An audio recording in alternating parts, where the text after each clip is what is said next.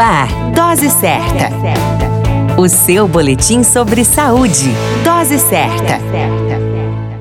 Olá, eu sou Júlio Cazé, médico de família e comunidade, e hoje, no Dose Certa, seu boletim diário de notícias, o tema Sistema Imunológico. O sistema imunológico é denominado também de sistema imune, que corresponde ao processo que tem o objetivo de proteger o corpo contra agentes infecciosos, como fungos, bactérias, vírus e outros agentes agressores. Ele está dividido entre sistema imunológico inato e sistema imunológico adaptativo, e ambos atuam em conjunto. A imunidade inata constitui a primeira linha de defesa do organismo e caracteriza-se pela rápida resposta à agressão, independentemente de estímulo prévio. Já a imunidade adaptativa compreende a linha de defesa específica e é adquirida após o contato com os patógenos. Um exemplo é a imunidade através das vacinas. Nessa batalha contra os patógenos são produzidos, como por exemplo, os anticorpos que atacam e destroem o agressor. Algumas doenças, como a AIDS e o lúpus, assim como alguns medicamentos, como os corticoides, corticoides e a cloroquina podem deprimir o sistema imunológico, deixando-o vulnerável aos agressores. A boa dica é buscar informações para cuidar melhor do sistema imunológico e evitar o uso de medicamentos sem conhecimentos prévios de suas reações. Referência: Khan Academy e plataformas digitais ligadas ao assunto. Em breve voltamos com mais informações.